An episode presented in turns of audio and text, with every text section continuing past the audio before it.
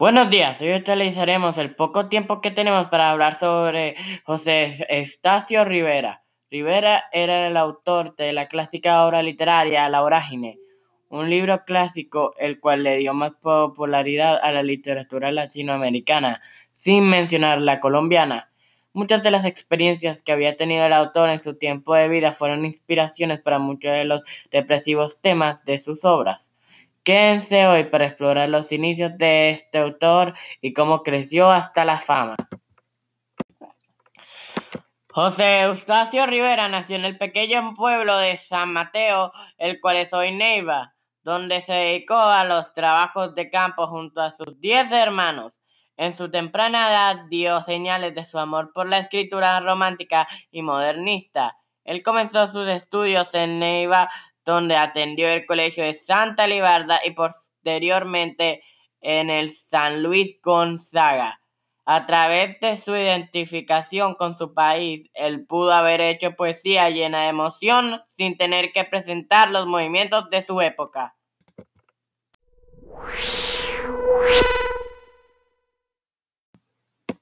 En 1906 viajó a Bogotá para poder ir a la escuela normal donde él tres años más tarde se desempeñó como inspector escolar. Dentro del colegio, él obtuvo segundo lugar en una competencia de poemas con corte épico. Se graduó en 1917 y unos meses después el obispo de Garzón, Esteban Rojas, le pidió que renunciara por el bien de la unidad católica. En 1916, José tuvo su primera experiencia con los llanos orientales y en 1918 fue su segunda visita donde él conoció a Luis Franco Zapata. Luis le contó a Rivera todas sus historias de cómo él escapó con su amada, además de sus secretos más íntimos. Estas historias le sirvieron a Rivera como inspiración para sus obras, como por ejemplo los personajes de la vorágine son inspirados por personas de los relatos de Luis.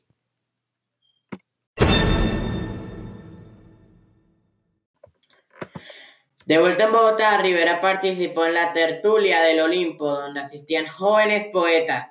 Ahí él conoció a Miguel Rask, el cual le ayudó a José a poner su primer libro en las librerías. En marzo de 1921, el autor tuvo un ataque, el cual lo llevó al hospital y después de una recuperación encabezó una delegación diplomática yendo a Perú y México.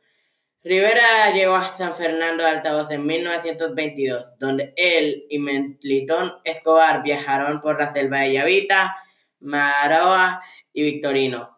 El doctor Ramón Ignacio Méndez dijo que en ese tiempo José Eustacio Rivera había escrito varias páginas de la vorágine, además de haber sido relatado algunas de las páginas desde el mismo autor.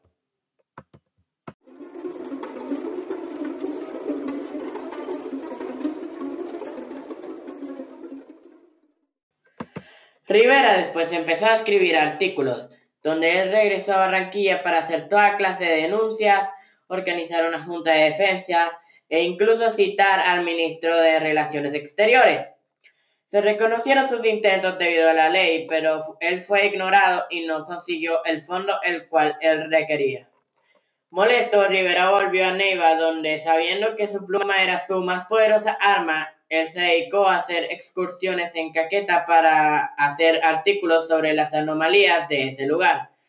Él fue el que propuso construir la vía Neiva San Vicente de Caguán para poder evitar la guerra contra Perú. Fue en ese lugar donde él había completado la vorágine y fue lanzada públicamente en el 25 de noviembre de 1924. Él luego viajó a Nueva York, donde trabajó en el proyecto a la traducción de inglés y una película que nunca fue realizada. Para su próxima novela, él decidió viajar hasta África debido a que ahí se sentía más seguro que en su propia tierra. El excesivo material sobre los oscuros manejos de la compañía Standard Oil era una gran inspiración para él en su nueva obra. Durante uno de esos viajes, Rivera empezó a sentirse mal, porque el médico dijo que era una simple gripa. No se logró dar un verdadero diagnóstico y el autor fue puesto en coma.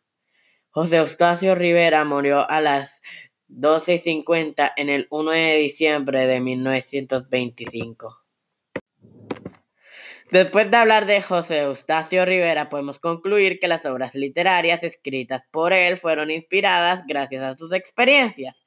Él siempre usó la literatura para poder dejar recluir sus emociones sin ser influenciado por otras personas o problemas desde tiempo. Él siempre dio su punto de vista. José había viajado por la mayoría de Colombia y Sudamérica, lo cual le dio una apreciación por los diferentes lugares y personas. La vorágine es vista como su obra más exitosa, debido a que gracias a ella pudo compartir todas sus experiencias hasta ese momento.